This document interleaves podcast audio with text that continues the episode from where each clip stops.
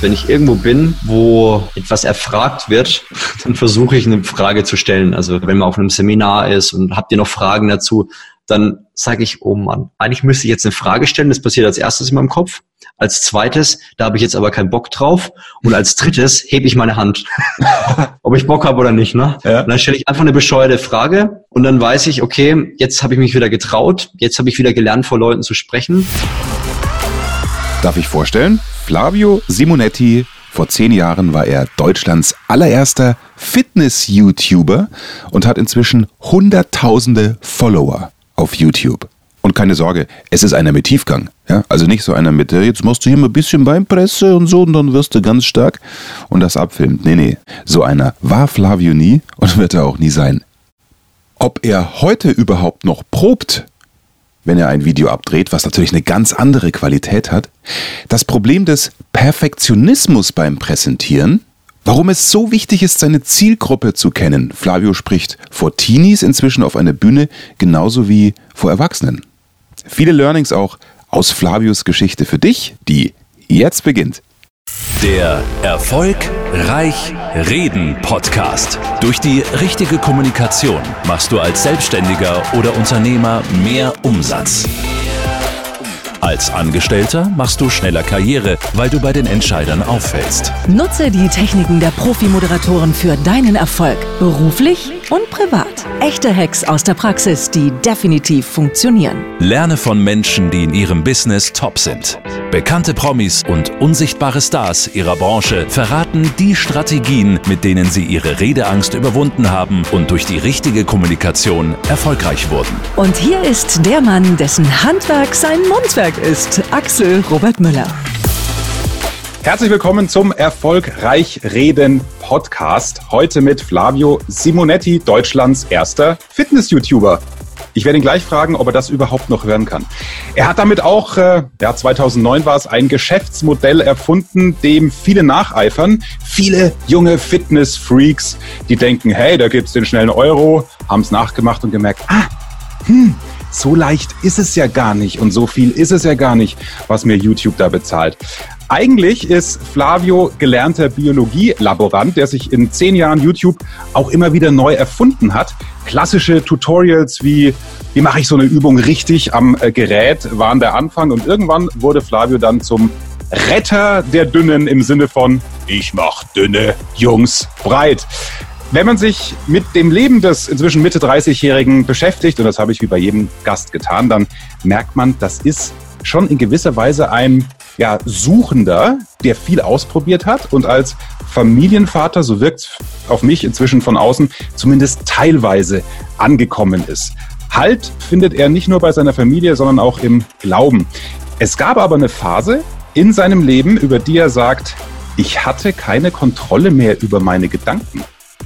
Hm wie er das meint und was seine Mission ist, auch in seinem Podcast mit dem Namen Naturgewalt. Darüber reden wir jetzt zugeschaltet aus der Metropole Mainfrankens in Würzburg. Flavio Simonetti, herzlich willkommen bei mir in der Show. Ja, Servus. Wurde ja richtig toll vorgestellt hier. Vielen Dank für die gute Recherche. Es geht hier vor allem um Kommunikation, zumindest immer im ersten Teil. Aber je länger ich meinen Podcast mache, Flyo, desto mehr fällt auf, es wäre Quatsch, die Gäste nur auf diesen Teil, wie sie reden gelernt haben und erfolgreich zum Redner wurden, äh, zu reduzieren. Gerade wenn man so vielschichtig ist wie du. Aber wir fangen natürlich damit an, denn das ist der Hauptgrund, warum die meisten diesen Podcast hören. Los geht's, wie immer, mit dem ersten Mal. Der Erfolgreich Reden Podcast. Dein erstes Mal. Das ist der Moment, wo ich die Gäste frage, Mensch, kannst du dich noch, noch erinnern an dein erstes Referat, das erste Mal öffentlich reden oder in deinem Fall natürlich das erste Mal in die Kamera gucken bei YouTube und zu wissen, ne, das sehen ja dann alle anderen. Weißt du das noch, dein erster Film? Ja, definitiv. Also der bleibt mir tief in Erinnerung. Ist auch eine lustige Geschichte. Kann ich so weit ausholen? Ja, klar. Ähm, also es war eine schwierige Zeit für mich. 2009, ich hatte 2008 mein erstes E-Book fertig, das ich geschrieben habe, also mein drittes E-Book eigentlich, aber das erste, das lief und es war, wie man Muskeln aufbaut. Und Mitte des Jahres 2009 hat, YouTube, hat Google die Werbung abgeschaltet dann war ich ein bisschen von heute auf morgen kein Geld mehr verdient. Ähm, schlechtes Geschäftsmodell, hat mir ein Kollege gesagt, hey, fang mit YouTube an. Hm. Und äh, das Geld war ein bisschen knapp, dann habe ich mir Bauleuchten gekauft beim Baumarkt und so ein Foto-Hintergrund. Und ähm, die Bauleuchten, die haben richtig viel Power, ja. Also für die, die es noch nicht ausprobiert haben, die sind richtig hell. Und ich habe mich da so ein bisschen anscheinen lassen und äh, habe dann wieder tot ausgeschaut. Viel zu viel Licht auf mir drauf, dann an die Decke, ein bisschen ausprobiert. Ich hatte ja keine Ahnung von der Materie.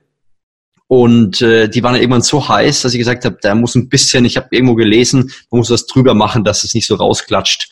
Und dann habe ich Papier genommen, habe das drüber geklebt und nach äh, ein paar Sekunden hat es dann angefangen zu, zu, zu rauchen. Und ähm, das ging dann so über Stunden. Ich habe angefangen, das Video zu drehen, bisschen geredet. Mittendrin merke ich, die Bauleuchten fangen wieder an zu glühen. Ähm, Sprüher genommen, die Dinger kühl gemacht und weitergeredet. Also nach neun Stunden war dann das Video irgendwann fertig. Also so, wie lange hat es, ich glaube, es war ein sieben oder acht Minuten Video, gibt sogar noch online. Und da habe ich mir ziemlich einen runtergestottert, hatte eine riesen Angst, äh, wenn ich, äh, als ich das Video hochgeladen habe, auf die Reaktion der Leute. Und es war, war ein echt interessantes Video. Kleines Zimmer, da habe ich gelebt und Videos gedreht und ja, war, war echt äh, ein schönes Erlebnis das erste Mal. Ja, definitiv. Mhm. Äh, du hast gesagt, du hast ja einen abgestottert, was ja irgendwie klar war, weil du warst ja auch nicht gewohnt, in ein virtuelles Nichts zu reden. Hast ja. du das dann trotzdem diverse Male gemacht und das, was online ging, war dann das mit am wenigsten Stottern oder wie hast du da vielleicht versucht, das weiß ja jeder von uns macht, es irgendwie so hinzukriegen, dass man sich dafür nicht schämt? Ja, also es bleibt nichts anderes übrig, als irgendwann zu sagen, jetzt muss ich raus, auch wenn man mit dem Endergebnis nicht zufrieden ist. Und es ist bei mir immer noch so. Also wir haben gestern ein Video gelauncht, 100 äh, Klimmzüge für 30 Tage. Und dann schaue ich mir das Video an und denke mir, es hätte noch besser sein können. Und natürlich mittlerweile, früher nicht, aber mittlerweile drehen wir die Szene auch öfters, wenn, wenn ich nicht ganz so happy bin über den Inhalt.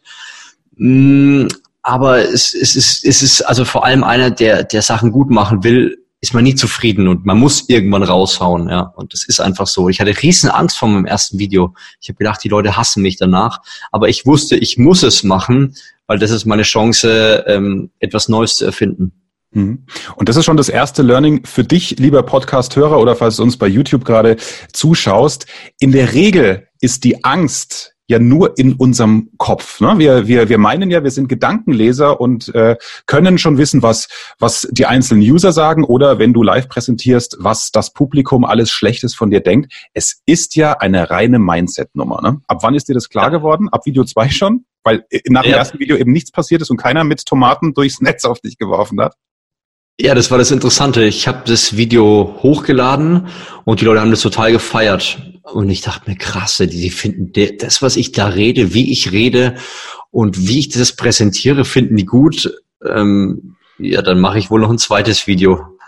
Und dann natürlich, man wird immer besser, auch jetzt, wenn ich Vorträge halte, habe ich so ein Ding, teilweise will ich mir die nicht anhören, weil ich mir denke, ich schäme mich dafür, auch für den vor zwei Tagen. Aber andererseits sage ich, ich muss mir den anhören, weil nur dann merke ich, was ich besser machen kann. Mhm. Und dann hilft mir auch ganz viel Feedback immer. Ich hatte letzten einen Vortrag, hat ein älterer Herr gesagt, ich rede zu schnell. Und ähm, dann habe ich den Vortrag danach, habe ich gleich langsamer geredet. Mhm. Ich bin immer noch im kontinuierlichen Lernprozess. Ja. Äh, schaust du dir dann Vorträge gezielt an von A bis Z? Also nimmt die ein Kollege oder der Veranstalter auf und du sagst, lass mich mal gucken oder schaust du dann einfach nur mal so stichprobenartig rein? Also wenn es möglich ist, hatte ich es in Aufnahmen. Mittlerweile ist der Podcast, machen ja immer mehr. Und dann fange ich auch an, die dann selber anzuhören. Das ist zwar in mir immer so ein Kampf, so, nee, Flavio, ich habe keinen Bock, mir das anzuhören. Ich habe das 20 Mal durchgelesen, bevor ich das mache und jetzt nochmal danach. Eigentlich nicht, aber irgendwie ist dieses eigentlich ist meine Message so wichtig, und das glaube ich ganz fest, dass ich das machen muss, um des Zweckes halber und nicht, weil ich da Lust drauf habe oder nicht. Mhm.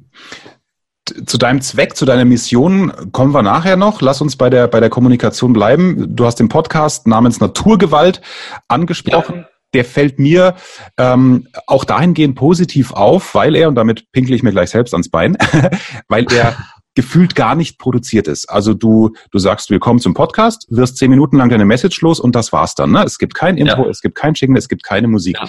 Also damit ja. hast du natürlich eine große Wirkung, weil Inhalt ist Flavio und seine Botschaft und keine Ablenkung. So kann man es ja positiv sehen. Wie viel, und das ist jetzt wieder spannend für alle anderen, wie viel bereitest du vor? Äh, skriptest du ihn komplett und erzählst den geschriebenen Text dann, weil das sind auch viele Fragen, die mich erreichen aus der Community. Hey, wie kriegt ihr Moderatoren oder ihr Redner das hin, dass ihr aufgeschriebenes wie spontan erzählt klingen lasst? Sorry, meine Kaffeemaschine, die will auch noch mal was mit erzählen, merke ich gerade. Sehr gerne. Machen Sie immer selbstständig. Mm, also, ich muss sagen, die, also es ist anders, ja, bei mir ist anders. Ich muss sagen, seitdem ich 17 bin, habe ich, versuche ich den größten Teil die, von Freizeit, die ich irgendwie habe, mit Lesen, mit Informieren, mit Input ähm, voll zu hauen. Das heißt, es sind mittlerweile schon 17 Jahre, die ich mich vorbereite auf diesen Moment, ja. Also ich habe mich 17 Jahre vorbereitet, diese Podcasts zu machen. Die sind jetzt sehr spontan. Also ich merke, sowas brennt gerade in mir. Ich, ich muss nämlich dazu eine kurze Geschichte erzählen. Ich habe von einem Ami, den Gary J. White heißt der, so ein Männercoach, ähm, hab ich, kam ich irgendwann mal drauf, weil meine, seine Videos haben mich begeistert. Und irgendwann, der hat, glaube ich, 700 Podcasts und ich habe einen angehört und dann sagt er, hey, ich habe früher immer versucht, Podcasts zu machen und war dann im Studio und habe die beste Qualität versucht rauszuhauen, aber ich bin kein Typ, der da sitzen kann und ein Skript schreibt und ich drehe da voll durch. Und irgendwann habe ich mir ein Mikro genommen, äh, bin auf die Straße und wenn ich jetzt spazieren gehe, hau ich meine Message rein. Und seitdem hau ich die Dinger weg und jeden Tag ein. Und dann dachte ich mir, Mensch, genau so geht's mir auch. Ich kam da, damals habe ich mit Matthew Markridge vor drei oder vier Jahren ähm, einen Podcast gemacht und habe da gesprochen und denke mir, das ist so ein cooles Format, ich habe da voll Lust drauf. Und dann habe ich mir dieses Mikro hier gekauft, für dem ich rede, habe ich eigentlich fast nie benutzt. Und ich merke, jeder hat eine andere Art. Es gibt die Menschen, die extrem gut vorbereiten können und ihre Stärke da haben. Und ich profitiere von meiner Erfahrung und dem Wissensschatz, den ich mir angeeignet habe. Und da trifft nicht alles den Nagel, aber es ist einfach, bei mir ist es der Drive. Wenn ich merke, ich habe Drive und die Message ist mir gerade wichtig, dann fällt es mir auch viel leichter, die spontan zu machen, als sie sehr lange vorzubereiten. Ich gehe auf dem Weg der Planung, gehe ich irgendwann ein. Aber wieso ist so viel Zeit vergangen von Mikro kaufen vor ein paar Jahren, bis dass du dann auch angefangen hast? 2018, glaube ich, war es, ne? Ja, ähm, jetzt 2019, glaube ich sogar erst. Auch erst 2019, also da haben wir gleich ich gleichzeitig glaub, ja. gestartet, ja. Ja, das Problem war, ich wollte alles perfekt. Ich, also ich wollte, ich wollte einen guten Start, ich wollte alles perfekt vorbereiten und dann dachte ich, wie soll ich das denn noch neben YouTube, neben Blog, neben Instagram, neben Mitarbeiter führen? Ach, da gibt es so viele Sachen, da können ich jetzt ewig reden, das noch nebenbei hinkriegen. Und das ist, das ist echt lustig. Ich fahre zur Arbeit, bei mir sind das 20 Minuten und wenn ich merke, so ich habe ein Thema, dafür brenne ich, dann äh, stecke ich das Mikro ans Handy, habe da so ein Programm drauf, was beim Mikro dabei war und von dem Arbeitsweg, also von zu Hause bis zur Arbeit, habe ich mein mein Part fertig. Mhm. Und dann hört man vielleicht ab und zu mal ein Klacken oder oder irgendwas, aber ich merke, das ist so meine Art, wie ich wie ich diese Zeit am besten überbrücke und wie ich den Leuten das mitgebe, was mir auf dem Herzen brennt. Mhm. Und da hast du auch so Folgen wie, Leute, äh, geht mal über den Friedhof. das ist so ein, genau. so, ein, so ein Bild, das dir dann wahrscheinlich in den Kopf kommt. Äh, lad es doch kurz auf, ohne dass wir jetzt die 15 Minuten deiner Folge wiederholen. Aber was steckt ja. da für eine Kernmessage dahinter? Die Kernmessage ist, dass, dass unser Leben endlich ist und dass die meisten das in ihrem, in ihrem Alltag einfach nicht sehen. Und ich finde diese Begegnung mit dem Friedhof, diese, ich finde heutzutage beschäftigt man sich sehr wenig mit dem Tod und vergisst dadurch, dass dass unser Leben, das, was wir hier haben, eigentlich sehr beschränkt und sehr kurz ist. Und ich muss auch sagen, ich habe extreme Schwierigkeiten, dieses Thema Tod. Und mir fällt es aber dann immer wieder ein und mir wird es bewusst und die Sensibilität und der Fokus ändert sich, wenn ich mal über den Friedhof laufe und Namen lese oder auch zu meinem Opa mal gehe, was sehr selten leider ist.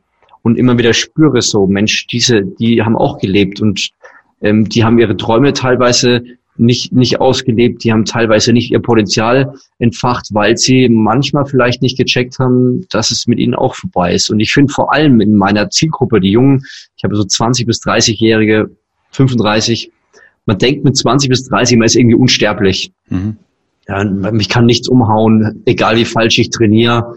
Das, äh, das wird schon passen. Und, und so mit Mitte 30, 30, Mitte 30 habe ich gemerkt, ändert sich mein Fokus doch mehr. Und es wird doch anders. Und das ist mir halt wichtig in diesem Podcast gewesen. Das meinte ich ja im Intro auch mit, ähm, ich habe das Gefühl, du bist teilweise jetzt angekommen, weil sich der Fokus verschiebt als Familienvater. Mhm. Äh, mhm. Meine sind neun und zwölf, deine sind? Zwei und vier. Mhm. Also auch ein guter, guter Abstand, die dich, die dich fordern. Ähm, man merkt ja. es ja automatisch schon, dass sich dann das Zeitbudget auch verändert. Ne? Also gerade jetzt in eurer Fitnessszene, da gehst du dann sechsmal die Woche äh, trainieren, wenn du keine Kinder hast, keine Verpflichtungen hast, stehst noch zwei Stunden in der Küche, weil, wie wir äh, wissen, ich als äh, Fitness-YouTube-Konsument, dass ja. der Körper in der Küche gemacht wird und genau. äh, nicht, nicht beim Trainieren, also klar, ein gewisses Grundtraining vorausgesetzt. Also wie, wie, wie ändert sich der, oder, oder wie würdest du dein teilweise angekommen, was ich dir jetzt unterstellt habe, beschreiben? Ja, es ist, es ist nicht mehr dieses, ich muss, also es hat Vor- und Nachteile. Ne? Ich merke jetzt, es ist nicht mehr diese, dieser Drang danach, so, so krass mich, mich definieren zu müssen. Ne? Es ist ja, hat ja manchmal auch einen Vorteil, sich definieren zu müssen, wenn man dann so aus sich rausgeht. Aber ich habe viele, viele Baustellen in meinem Leben abgeschlossen, glaube ich zumindest. Mhm. Eine Baustelle war auch das, was ich in Naturgewalt, dieser Podcast Naturgewalt wurde auch verfilmt. Also wir haben einen Film draus gemacht und da war mir eine Zeit lang in meinem Leben, eigentlich relativ lange, diese Vater-Sohn-Beziehung extrem wichtig. Und ich habe gemerkt, dass der, der Bezwinger von Arnold Schwarzenegger, Frank Zane, hat damals gesagt, je mehr Muskeln ein Mann hat, desto größer ist ein Vaterkomplex. da war in meinem Fall definitiv was dran. Mhm. Ich habe so diese, diese Liebe zum Vater nicht so wirklich wahrgenommen, beziehungsweise hat er eine ganz andere Art gehabt, diese zu vermitteln, eher in Kritik und in äh, Schlechtreden. Und ich habe diesen Prozess dann, den bin ich durchgegangen und habe gemerkt, wann war das vor zwei Jahren, Gespräch mit meinem Vater geführt und habe gesagt, ähm, ich habe mich für das entschuldigt, was ich gedacht und gesagt habe und habe ihm keine Schuld dafür gegeben. Und das hat so viel in mir freigesetzt, dass ich da mittlerweile auch viel ruhiger geworden bin. Und das war ein ganz wichtiger Teil. Auch natürlich der Erfolg in Social Media, dass man da nicht mehr, ich war früher Klassenclown und Klassensprecher und da habe ich noch mehr diesen Drang gehabt und irgendwann kommst du an und sagst, diese Komplimente, das, was die Welt dir gibt, das ist nicht mehr so, äh, so heiß, wie es früher war. Mhm. Macht das Sinn? Ja, ja. Also viele, die jetzt jünger sind, äh, für die wird sich's noch nicht ganz so auflösen, weil da ja. ist es ja immer so, dass, dass die, die Sucht nach dem nächsten Like unterm Bild, ja, ob Facebook ja. oder Instagram, das ist schon geil. Wenn du das Handy aufmachst und du siehst, oh, jetzt hat keiner meiner Kumpels das geliked, ist es irgendwie eine Form von Enttäuschung. Ja?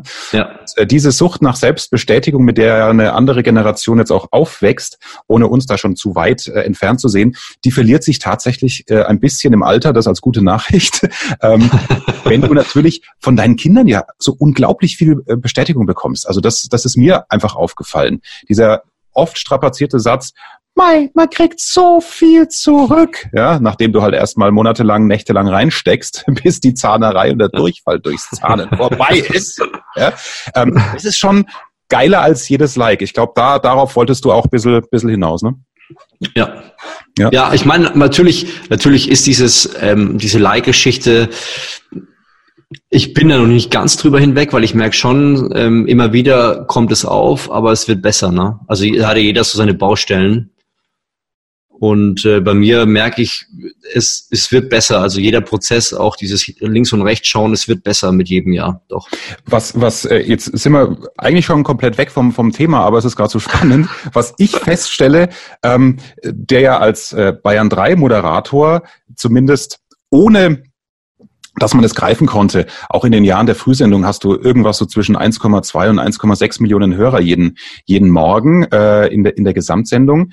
Und jetzt beim Podcast, es ist eine unglaubliche Dankbarkeit. Ich freue mich tatsächlich über jeden einzelnen Hörer, wenn eine Folge äh, mal schnell irgendwie 50, 60 Hörer hat, ich kann mir die inzwischen tatsächlich greifbarer vorstellen, weil ich mhm. denke, das ist 60 Mal eine bewusste Entscheidung, weil man bei iTunes ja erstmal sucht für das mhm. Thema, die fast eine größere Wertigkeit haben für mich als irgendwie eine Million Hörer, die ich nicht greifen kann. Äh, und, und das ist so wieder back to basics. Also ich, in, in mir kommt eine Dankbarkeit auf. Also für mich ist das der Schlüssel eigentlich zum wahren Lebensglück, ähm, je, je älter ich werde. Ist das auch was, was du feststellst nach, nach der Aussprache mit deinem Vater? Äh, was genau jetzt? Diese, du meinst jetzt die Zahl das, oder? Das, das, das Gefühl. Also dieses ähm, wieder kleinere Dinge, die vielleicht früher selbstverständlich waren, wertzuschätzen. Bei mir ist es vor allem ähm, dieses, das ist vielleicht jetzt so ein bisschen früh mit Mitte 30, aber ich merke, das greift bei mir gerade voll dieses, ich will Menschen zusprechen, dass sie Einfluss haben, also dass, dass sie viel mehr können als das, was sie aktuell denken. Und das macht mich total dankbar. Ja, und das, das ist das, glaube ich, was, ich meine, es sind viele Teile, die, die das Leben rund machen. Ne? Es sind die Kinder, es sind die Frau, es sind die Freunde, ähm, und, und es ist ein Job zu machen, wo ich glaube, der nicht um einen selber geht, sondern ähm, das Ziel hat, andere weiterzubringen, auf mhm. welcher Form auch immer.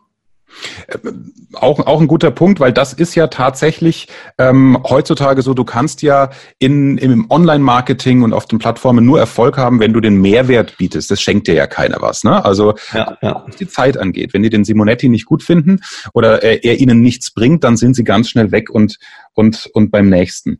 Ähm, Thema Erfolg, auch das ist ja ein großes Thema bei uns im, im Podcast ich habe dir den Satz reingeschrieben, ich weiß nicht, wo ich ihn her hatte, ich hatte keine Kontrolle mehr über meine Gedanken. Der hat sich darauf bezogen, dass du, du hast ja schon angeschnitten, so zwischen 17 und 24 äh, jedes Erfolgsbuch gelesen hast, jedes Seminar mitgenommen hast, was dir ähm, ja. den Weg gelaufen ist. Und da wird ja da gibt's ja die Guten und die Schlechten. Ne? Also diese, diese, diese marktschreierischen Seminare und auch Erfolgsautoren, die sagen, du musst dich nur erfolgreich denken, glaube, dass du ja. im Ferrari sitzt, schließe die Augen und dann ja. wird er in der Garage stehen. Da fehlt ja. aber das in die Handlung kommen, um das Ziel, den Ferrari, wenn das das Ziel ist, zu erreichen. Ähm, meintest du das ungefähr mit, dass du es versucht hast, aber dann gemerkt hast, es klappt nicht mit diesem Gedankenkontrolle haben? Ja, es ist, es ist noch was, es ist was krasseres und ich weiß nicht, ob, ob man das wirklich versteht, weil es was sehr Komplexes ist. Ich habe ähm, ja so klassische Bücher wie, was jetzt leider wieder Mode wird, The Secret und mhm. Ecke nach und werde reich gelesen und habe natürlich, wie die meisten wahrscheinlich nach so einem Buch angefangen, diese ganzen Sätze, die ich mir wünsche, niederzuschreiben. So, ich werde Millionär, ich werde Millionär, ich werde Millionär. Und das schreibt man 50 Mal nieder jeden Tag. Mhm. Am besten zwei, dreimal hängt sich überall auf und so weiter. Und das Interessante war, äh, ich war irgendwann auf der Autobahn und habe jedes Mal versucht, so, also mir wurde bewusst, wie wichtig die Gedanken sind, ja, wieder mit vielen Beispielen untermauert, Placebo und so weiter. Und es stimmt auch, Gedanken sind extrem wichtig. Aber in dem Moment war ich auf der Autobahn und meine Gedanken haben sich gewandelt und ich hatte sie nicht mehr unter Kontrolle. Ich hatte also plötzlich Angst vor meinen Gedanken und habe einen hab gespürt, wie ich einen Unfall, einen ganz schweren Unfall bauen werde, bis tief in die Knochen. Ich kriege da immer noch Gänsehaut, wenn ich das sage. Und plötzlich hatte ich meine Gedanken kein bisschen mehr unter Kontrolle und ich hatte Angst vor denen. Und jetzt kommt natürlich die Parallele zu meinem Glauben. Ähm, ich habe von 17 bis 24, ich bin Christ und habe von 17 bis 24 gesagt, ich will mit Gott nichts mehr zu tun haben. Und habe aber danach festgestellt, ich bin ein paar Wochen nach, nachdem ich diesen Gedanken hatte, bin ich das erste Mal im Leben hatte ich einen Unfall, schweren Autounfall, frontal gegen Baum gefahren. Und, ähm, und ich habe festgestellt, dass es im Endeffekt diese, diese Lüge, du kannst alles erreichen, nichts ist unmöglich, ist dieselbe Lüge wie im Garten Eden, Adam und Eva, als die Schlange gesagt hat, du kannst diese Frucht hier essen. Mhm. Und die, der Gedanke, warum Adam und Eva dahin ist, war, ihr werdet sein wie Gott. Und genau das war dieser Gedanke, der bei diesen Büchern rauskommt, wir werden sein wie Gott. Und deswegen sage ich, habe ich mittlerweile Respekt vor solchen Büchern, weil man manchmal gar nicht weiß, was damit einhergeht. Ist ein bisschen kompliziert, mhm. das verstehen viele nicht.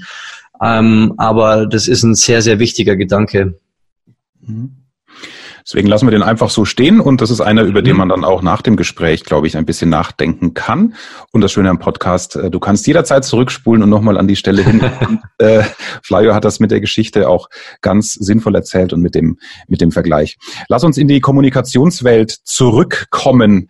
Mhm. Also Inwieweit hat sich denn nach deiner Wahrnehmung deine eigene Präsentationsqualität verbessert? Denn was du am Anfang beschrieben hast, als YouTuber spricht man eben in die Kamera rein. Und das empfehle ich ja auch in meinem E-Book. Kannst dir kostenlos downloaden, findest du in den, in den Show Notes. Äh, erfolgreich, äh, angstfrei reden heißt das, so dass das Einstiegs-E-Book. Da empfehle ich natürlich, sich zu kontrollieren, also die Präsentation, die man ausgearbeitet hat, sich mal aufzunehmen, dann ein paar Mal trocken zu üben und sich gleich nochmal dann aufzunehmen, nach einer Stunde zum Beispiel, und diese beiden Aufnahmen zu vergleichen. Da hast du einen absoluten Wow-Effekt, mhm. weil natürlich durch das mehrmalige Wiederholen bist du besser geworden. Und dieses, dieser Wow-Effekt, der gibt Sicherheit für den Live-Auftritt. Also es ist ein simples ja. Tool, man muss es nur tun.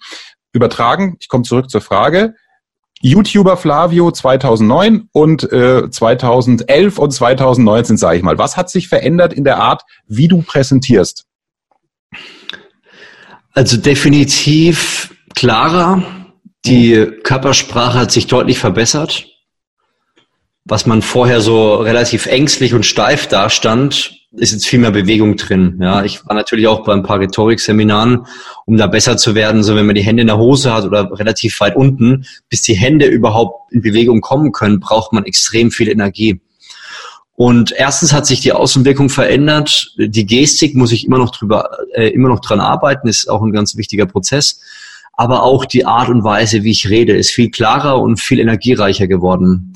Teilweise habe ich da bewusst dran was gemacht und teilweise ist es auch von alleine gegangen, weil ich im Prozess einfach besser wurde. Also natürlich habe ich auch krasse Mentoren, die mir da immer wieder in den Arsch treten, aber ähm, es war unter anderem auch so, dass ich durch stetiges Lernen und mittlerweile, ja, ich weiß nicht, knapp 900 Videos, die nur auf äh, YouTube sind. Ich habe auch viele Programme gehabt, wo ich auch noch viel gedreht habe. Hat sich das schon extrem verbessert. Also ich merke das immer wieder auch jetzt bei so ein paar Fernsehauftritten, ähm, man kann mit den Moderatoren gut mithalten. Also nicht von der, von der Professionalität, von der Sprache her, dass ich da jetzt meinen fränkischen Akzent äh, wegkriege, sondern eher von, man hat eine klare Aussprache und man kann wirken. Und das ist cool. Ja, das ist auch eines, finde ich, der größten Missverständnisse, wo man ein, ein, ein praxisnahes Rhetorikseminar vom Theoretiker, was du in die Tonne treten kannst, unterscheiden kannst. Dieses, wenn einer Menschen versucht beizubringen, es heißt im Hochdeutschen sonnig und nicht sonnig. Ja? G, CH, weich gesprochen nicht. Es ist doch völliger Schwachsinn. Ja? Deswegen wird deine Botschaft ja nicht besser. Also äh, was hast du bei den, ja, was sind deine Erfahrungen mit den Seminaren? Was hast du mitgenommen und was hast du dir aber auch zugestanden auszublenden? Wo du sagst, mach ich nicht. Also was ich dazu noch sagen will, ist, ich finde so ein klassisches Beispiel, es ist natürlich, ich meine, im Radio braucht man nicht drüber reden, die, die Stimme muss professionell sein. Aber ich finde ein klassisches Beispiel, wo Rhetorik die Persönlichkeit kaputt gemacht hat, ist Oliver Kahn. Mhm. Ich war ein großer Fan von Oliver Kahn, fand ich total cool und wenn der mal so richtig aus sich raus ist mit seiner Art und äh, ah, das war irgendwie cool. Mhm. Jetzt schaue ich mir den beim TV an und ich finde ihn so langweilig. Er hat er hat sich jetzt rhetorisch, hat er sich diszipliniert, auch von seinem Reden her. Natürlich ist er auch reifer geworden, aber es ist langweilig geworden und ich finde, dass man, ähm, dass man je nachdem die Originalität durchaus beibehalten kann als Unternehmer. Wenn man jetzt, äh, wie heißt diese Müsli-Marke da, der bei euch im Radio wahrscheinlich auch ist? Äh, der Seidenbacher. Seidenbacher, genau. man merkt sich das, ja. Also ich ja. finde, man kann durchaus eine Originalität beibehalten. Kommt vom Kontext natürlich drauf an, aber ähm, rhetorisch immer glatt bürsten finde ich nicht unbedingt richtig. Ich habe nie drauf geachtet, muss ich sagen. Also ich, natürlich, ich kann mich noch ganz genau erinnern, wir haben eine DVD gemacht, der hieß Bodybuilding Mentor. Und da hat dann der, der, ähm, hat einen Kameramann dabei, einen Kameramann und einer, der, der so ein bisschen zugehört hat, was ich sage. Und dann habe ich gesagt, und das Obst, dann habe ich gesagt, nein, das heißt nicht Obst, das heißt Obst. Und seitdem, das war eine Situation, die ist so tief in mir drin, da Obst gibt's nicht mehr, das gibt's nur im Frankenland und sonst nirgendwo. So wie die, die, die Sachsen sagen immer Salat statt Salat. Ja, also ja. sind auch so sind, sind auch so Sachen, ja. Aber das heißt, du hast also aufgesogen bei den Rhetorikseminaren oder auch von deinen Mentoren, wenn es um Energie geht, auch mal mit der Stimme modulieren, wenn was wichtig ist, mal leiser zu werden, wenn das Publikum nachdenken soll. Also die Sachen hast du übernommen und alles mit trainiere dein Dialekt ab in die Tonne getreten. Ja, also hoch und tief habe ich leider noch nicht übernommen, muss ich ehrlich sagen. Aber ähm, ich auf, auf alle Fälle übernommen, dass, dass es mehr Energie braucht. Wenn du in die Kamera sprichst, dass du da mehr Power rein musst, wobei das auch wieder schwierig ist. Ich merke dadurch, dass ich mehr Energie in der Kamera gebe, bin ich manchmal nicht so ganz ich, wie ich eigentlich bin. Ja? Das heißt, ich verstelle mich unbewusst. Also ja, es sind eher unterbewusste Sachen. Ich muss ehrlich sagen, ich kann mich an viele Sachen nicht erinnern, aber die mache ich unterbewusst mittlerweile richtig. Mhm. Wobei ich auch da eine Solo-Folge gemacht habe, äh, die Lüge von der Authentizität. Ja, ist für mich auch eines der größten Missverständnisse. Es ist richtig, äh, wenn du mehr Energie reingibst. Und mit Energie meinst du, um das zu definieren, einfach ein gewisser Druck, ne? dass die Stimme mhm. präsenter ist, weil es ja auch in Mikro geht. Ähm, natürlich sitzt du nicht so am Frühstückstisch zu Hause und sprichst mit deiner Frau und sagst, Guten Morgen, Schatz, es ist zehn nach sieben, möchtest du jetzt den Kaffee? Ja? Da hast du recht. Also das ist cool. Ja, ja aber ähm, deswegen, wenn einer sagt, oh, sei wie du bist auf der Bühne, das ist Quatsch, weil dann ähm, würde ja. man in sich reinnuscheln. Zu Hause ist man eben nicht so energetisch geladen, wie wenn es dann auf den Punkt kommt. Deswegen würde ich da jedem vorschlagen, äh, schließ den Frieden damit, solange du dann, sage ich mal, noch 80 Prozent Flavio bist, aber halt ja. plus öffentlicher Druck oder Kameradruck oder. Energie. Das ist doch völlig in Ordnung. Okay. Cool. Ne? Also würde ich jetzt einfach mal ja, ungefragt beraten. ja, aber es ist auch eine meistgestellte, eine der, der vielgestellten Fragen. Deswegen wollte ich diese Lüge von der Authentizität einfach ja, mal be, beackern, weil auch das ist so ein klassischer Persönlichkeitsentwicklungssatz. Ne? Sei authentisch. N nee. Ne? Äh, ja. Beispiel auch von meinem Mathelehrer. Ich weiß nicht, auf was für, was für eine Schule warst du in Würzburg? Wir kommen ja beide aus Würzburg. Ähm, ich war erst in der Hauptschule, dann bin ich irgendwann in die Wirtschaftsschule, weil mich keiner haben wollte, musste ich weiter Schule machen. Sehr gut. Ich hatte, ich hatte einen Mathelehrer, äh, der war total der harte Hund, so, so ähm, Feuerzangenbowle technisch auch mit einem weißen Kittel ist mhm. immer rumgelaufen, Mathe, Physik. Und dann habe ich den nach dem Abi mal zu Hause besucht und habe gemerkt, der steht ja komplett unterm Pantoffel. Also zu Hause heißt äh, äh, hier der Axel, äh, hol ihm doch mal einen Kaffee und ähm, schmier ihm doch mal ein Brot. Also eine oh, komplett andere Persönlichkeit. Der, ja klar, der Mensch als Rollenspieler, ja, Thema authentisch, mhm. der war aber in seiner Lehrerrolle authentisch und zu Hause war er auch authentisch. Es waren halt einfach verschiedene, verschiedene Seiten, die er da betont oder, oder, mhm, oder okay. gedrückt hat. Ja? Also völlig okay. Wie ist es denn, wenn du auf die äh, Bühne gehst? Ich habe dich in den Insta-Stories, kann ich auch jedem von, von, von euch empfehlen. Also der Flavio macht schöne, schöne Insta-Stories, man ist perfekt an seinem Tag dran und hat auch Live-Videos von seinen Vorträgen. Vor, vor Teenies hast du einen Vortrag gehalten neulich. Mhm, ja.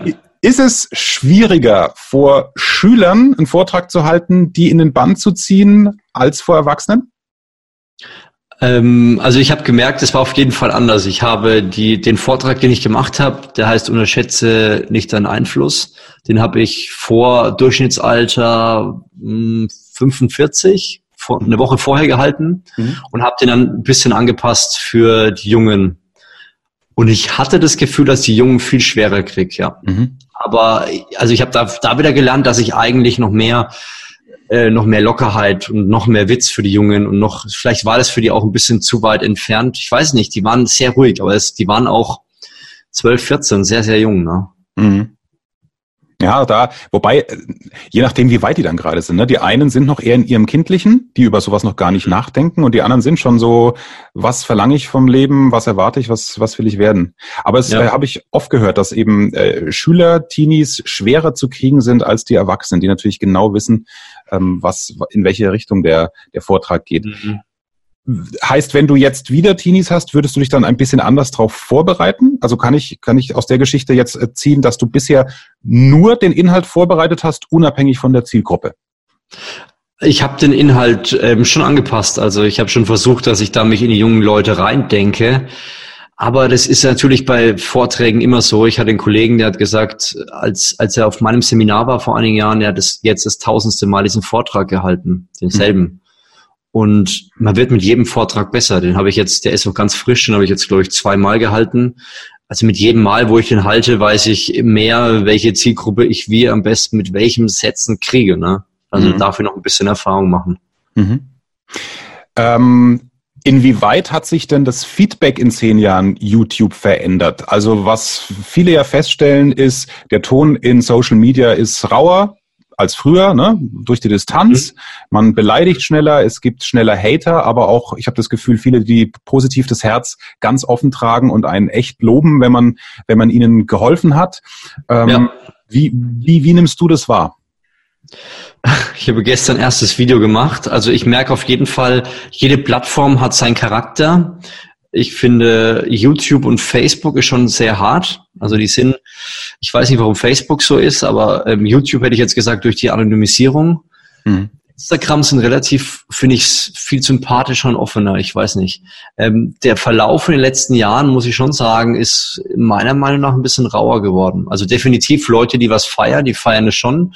Und da kann man schon echt viel machen. Und ich glaube vor allem, wenn man voll offen ist. Ich kann mich noch erinnern, habe vor ein paar Jahren ein Video gemacht im Keller, bin eine Viertelstunde mit der Kamera im Kreis gelaufen und habe den Leuten aber zugesprochen, so dass sie eigentlich wertvoll sind und sowas. Und ich weiß halt, dass meine Jungs, die zu dünn sind, auch auf Minderwertigkeitskomplexen zu tun haben und so weiter.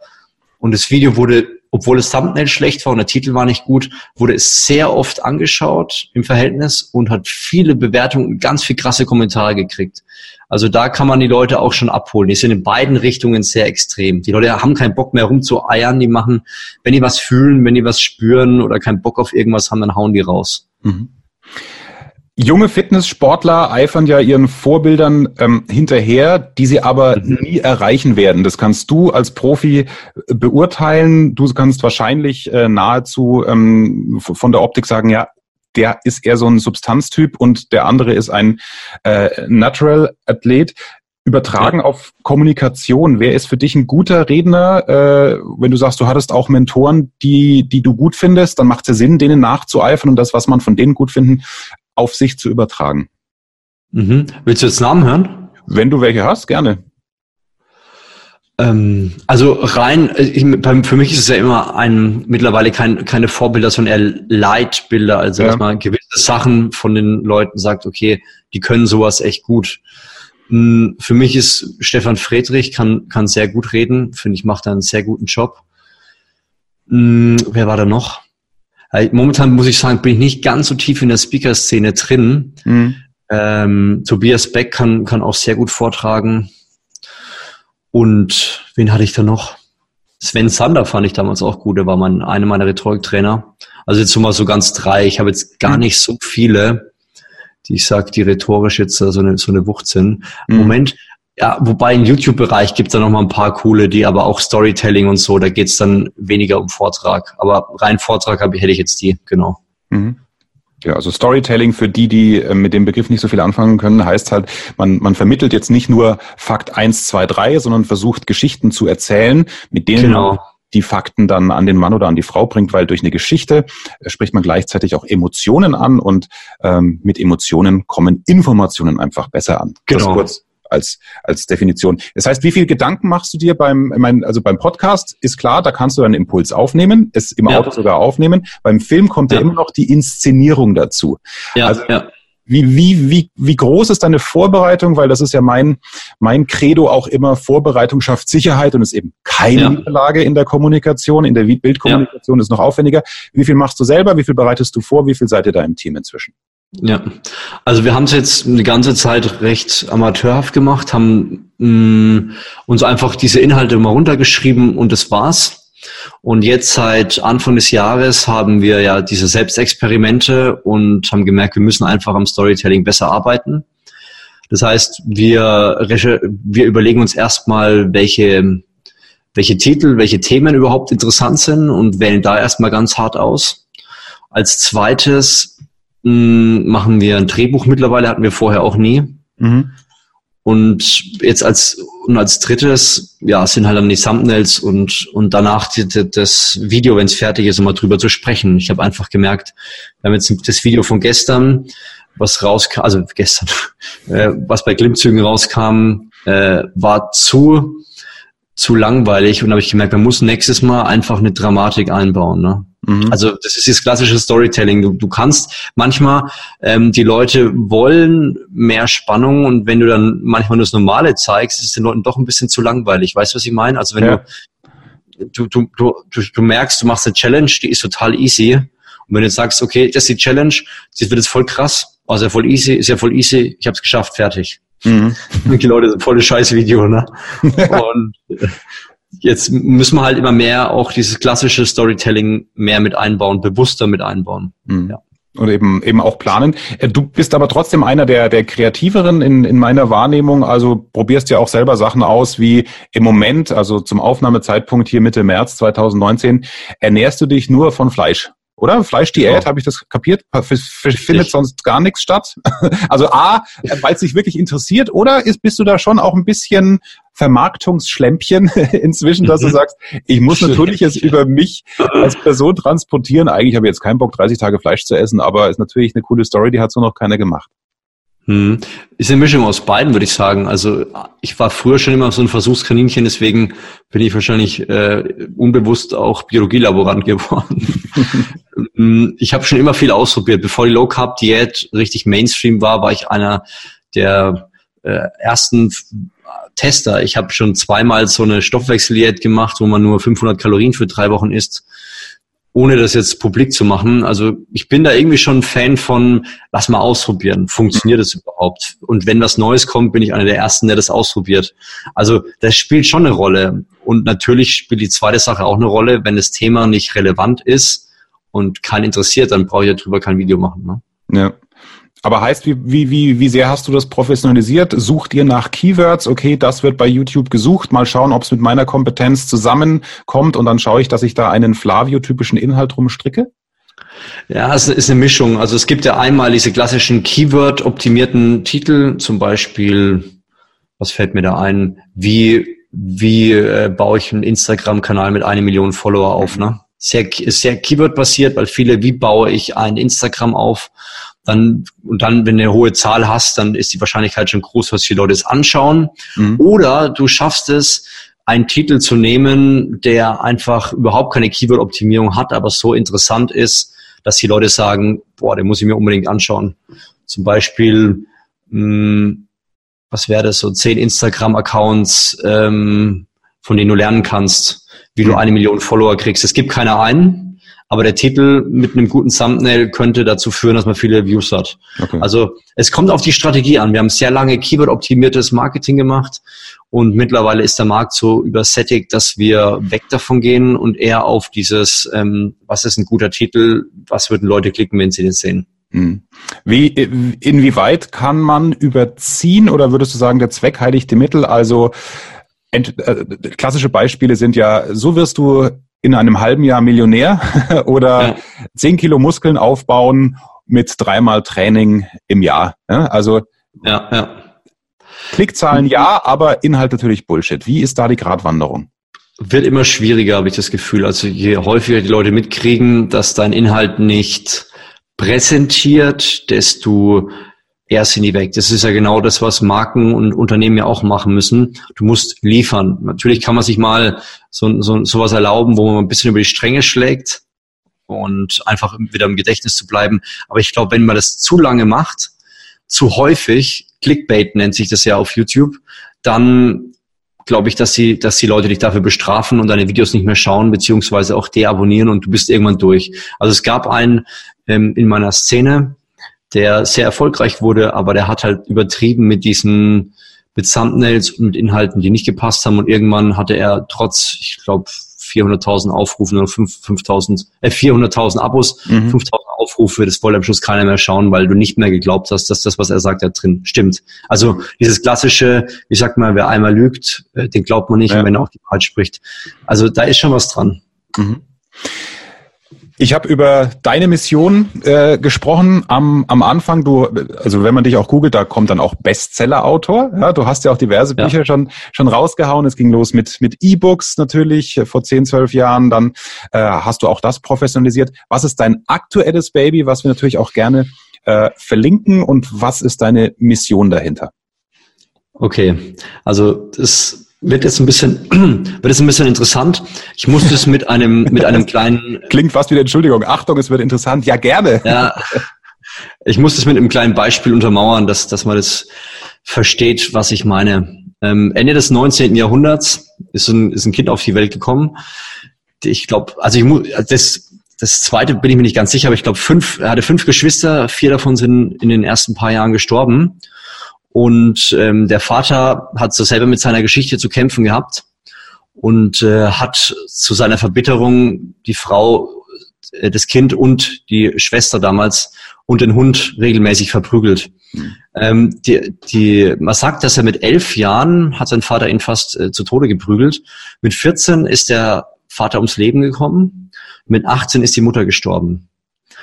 Ähm, als der Arzt sich mit dem Jungen, äh, den Jungen gesehen hat, hat er gesagt, er hat noch nie jemand gesehen, der so verbittert war wie dieser Junge.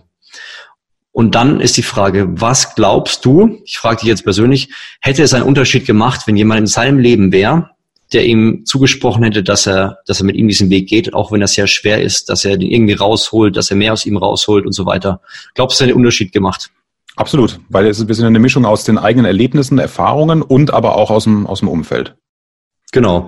Jetzt äh, sag mal eine Zahl, wie, was für einen Unterschied hätte das machen können, wenn er jemand an seiner Seite gehabt hätte? Wie viele Menschen hätten beeinflusst werden können, dadurch, dass ein Mensch in seinem Leben gewesen wäre, der ihm Mut zugesprochen hätte? Sag mal irgendeine Zahl, die im Kopf kommt. Also du meinst für sein weiteres Leben dann nach hinten raus, genau. wie er sich entwickelt genau. hätte? Mhm. Bestimmt, äh, äh, ähm, also nicht Prozent, sondern wie viel?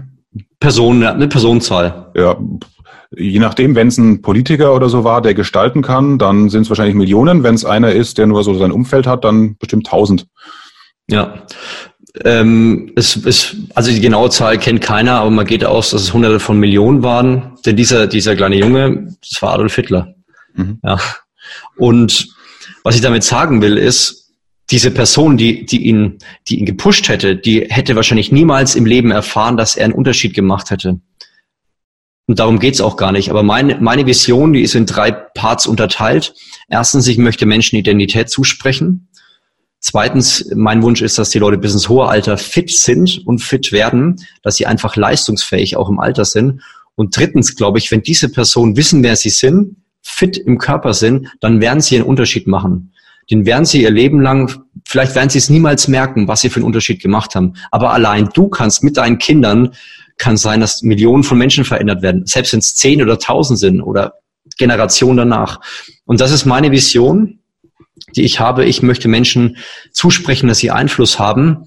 Und äh, deswegen habe ich jetzt auch äh, das Buch rausgebracht, All In, entscheide ich für dein bestes Leben, wo ich einfach nochmal darauf tiefer eingehe und sage, du musst wissen, wer du bist, wie kommt man dahin, wie weiß man, was die richtigen Entscheidungen sind und so weiter. Und das ist das, wofür ich brenne, Menschen Einfluss zusprechen. Mhm. All In von Flavio Simonetti verlinken wir natürlich auch äh, in den Show Notes unter dieser Folge. Und da sind wir nämlich schon wieder bei meiner Mission. Wenn du eh Bock hattest oder äh, vorgehabt hättest, dieses Buch zu kaufen, kauf's gerne über den Link, weil wir kriegen da natürlich von äh, Amazon auch eine Provision und diese, ich glaube, fünf Prozent sind es beim Büchern, ähm, schiebe ich eins zu eins rüber an, an Mein Baby Global Family. Das ist die Hilfsorganisation, die Kindern und Familien aus prekären Situationen, die in der Regel auch nie Urlaub hatten, geschweige sich den Urlaub leisten können, ähm, ja, Urlaub ermöglicht, weil auch das führt zu einer Einstellungsänderung oft. Also das ist oft der, der, der Change. Insofern, äh, Flavio, wäre ich dir cool. dankbar, wenn du vielleicht auch äh, unseren Podcast bei dir in der Story mal ich trommel. Ich trommel. je, je, je, mehr wir da äh, zusammenkriegen, desto und das Schöne ist, wir brauchen nur Kohle für Fahrtkosten. Ne? Wir müssen keine SOS-Kinderdörfer, cool. keine Hotels bauen, cool. weil die Hoteliers, die sagen, hey, wir haben die Zimmer sowieso manchmal frei. Also zack. Stark da können wir auch viele, viele verändern. Das, das, das freut mich natürlich. Und das soll hängen bleiben. Setze diese Technik um und begeistere deine Zuhörer. Also ich bin mir nicht sicher, wo ich den her habe. Es kann sein, dass es von Dale Carnegie war. Der war ja auch so ein Profi. Ähm, Redner und hat ja ganz tolle ähm, Seminare auf, aufgebaut. Mhm. Ich bild mir eines war von ihm und zwar setze ich das auch um und habe es in meinem Prozess auch umgesetzt. Wenn ich irgendwo bin, wo etwas erfragt wird, dann versuche ich eine Frage zu stellen. Also wenn jetzt wenn, wenn, es, wenn es was Politisches ist oder wenn man auf einem Seminar ist und habt ihr noch Fragen dazu, dann sage ich, oh Mann, eigentlich müsste ich jetzt eine Frage stellen, das passiert als erstes in meinem Kopf. Als zweites, da habe ich jetzt aber keinen Bock drauf. Und als drittes hebe ich meine Hand. ob ich Bock habe oder nicht. Ne? Ja. Und dann stelle ich einfach eine bescheuerte Frage und dann weiß ich, okay, jetzt habe ich mich wieder getraut, jetzt habe ich wieder gelernt, vor Leuten zu sprechen. Und ich hatte es letztens auch wieder, ähm, da wurde ich in meiner Church angesprochen, ob ich den Gottesdienst nicht leiten will. Es sind 250 Leute sonntags. Mhm. Und ähm, das war eine Stunde, bevor es losging. Hast du Bock, äh, der ist abgesprungen, äh, den Gottesdienst zu leiten? Und dann in mir so, ähm, ich bin gerade noch zu Hause, ich bin nicht angezogen, meine Kinder müssen fertig gemacht werden. Ähm, eigentlich habe ich überhaupt keinen Bock. Und dann so, okay, Flavio, du weißt, was du machen musst. Dann habe ich geschrieben, alles klar, ich bin dabei. also, ich habe noch gar nicht alles, ich habe nicht versucht, alles, alles ähm, kopftechnisch durchzugehen, mhm. sondern ich habe gesagt, ich schmeiß mich jetzt einfach mal ins kalte Wasser. Und ich weiß nicht, wer das kennt, so als Kind, man ist am Zehner oder am Siebener oder am Fünfer. Und es kommt die Situation, soll ich runterspringen oder nicht? Ne? Und dann sagt alles in einem, vergiss es. Und dann sage ich einfach, okay, jetzt lehne ich mich so weit nach vorne, bis ich runter, bis ich dann nicht mehr drüber nachdenke. Also dieser Punkt, man denkt oft zu lang drüber nach und kommt da nicht ins Handeln. Mhm. Und das kann man damit einhergehen, indem man sich selber austrickst und sagt, jetzt reagiere ich einfach unabhängig davon, ob ich Bock habe oder nicht. Mhm. Und das hat mir extrem geholfen, muss ich sagen. Super, super Beispiel, super Learning im Prinzip. Wenn du jetzt sagst, Mensch, ich habe aber gerade keine Präsentation, die ich vorbereiten muss, dann mach ein klassisches Stilmittel, was ich auch in diesen 1 zu 1 Coachings mache, wenn ich mich da so mit Führungskräften ins Hotel einschließen tag. Die Stegreifrede, ja? Ein Thema, zu dem du was sagen kannst, also warum Frauen besser einparken oder warum ein Fußballverein toll ist, einfach mal eine Minute, eineinhalb reden und aufnehmen. Und dann ja also so kann sich jetzt jeder in diesen sogenannten Umsetzungsdruck bringen. Zur Einordnung noch, weil Flavio gerade gesagt hat, äh, meine Church hat angerufen, also Flavio ist in einer freien evangelischen Kirchengemeinde oder wie heißt es? Genau, evangelische Freikirche. Genau, evangelische Freikirche. Ähm, da ist also auch die Gefahr, dass mal einer aus der Gemeinde gefragt wird, größer natürlich als in der klassischen Amtskirche. Nur falls sich da jetzt alle wundern, wie ist der Pfarrer abgesprungen? Nee, der Pfarrer nicht, das war, das war keine Predigt jetzt, ne? das war nur die Leitung vom Gottesdienst. Kannst du dich denn an den Gottesdienst noch erinnern? Wahrscheinlich nach deinem Anspruch war es wahrscheinlich zu schlecht, aber letztendlich warst du vermutlich ehrlich und hast genau angefangen mit den Worten, ey Leute, ich habe jetzt vor einer halben Stunde, Stunde erfahren, dass, seid gnädig, oder? Nee, das habe ich nicht gesagt. Das wurde dann eine Woche später, ähm, okay. äh, hat es dann die, die, die danach gesagt, die Leitung danach. Aber es ist kein Problem. Ich finde, man versucht sich immer zu rechtfertigen. Mhm. Aber irgendwie ist doch mal gut, mal irgendwie mal nicht zu versuchen, so gut dazustehen. Also das ist immer das, ich, so ein deutsches Ding, glaube ich, so man will immer perfekt dastehen. Und ich finde, manchmal kann man auch den Mut haben, mal zu fallen, mal Fehler zu machen, mal nicht perfekt dazustehen. Und das ist so gut. Ich habe in Social Media in den zehn Jahren so viel gelernt durch meine ganzen Fehler und ich glaube, ich wäre nicht da, wo ich heute bin, hätte ich nicht so viele Fehler gemacht und wäre nicht so oft gefallen. Und da gibt's ja von Michael Jordan, ich habe das Zitat nicht im Kopf, aber diese 9000 Würfe, die er verfehlt hat und diese ganzen, die, die entscheidenden Punkte, die er nicht gemacht hat und wie oft er Spiele verloren hat durch ihn. Und genau deswegen ist er da, wo er ist. Ne? Also man muss Fehler machen und die Leute müssen sich trauen, Fehler zu machen. Mhm. Und das ist wichtig da, da habe ich jetzt noch, noch eine Frage, die auch wieder eine wunderbare Metapher, glaube ich, zu deinem Sport ist. Also wenn ich es richtig im Kopf habe, ist es ja so, du musst den Muskel reizen und neu reizen, dass er wächst, ne? Genau. So in der Persönlichkeitsentwicklung, nachdem du ja gefühlt wahrscheinlich auch jedes Buch gelesen hast, da gibt's so die zwei verschiedenen Sichtweisen. Die einen, auch Matthew Mockridge, den du angesprochen hast, der hat immer äh, gesagt, ich gehe dahin und da rein, wo ich Angst habe, nur dann wachse ich. Mhm. Also aus der Komfortzone raus.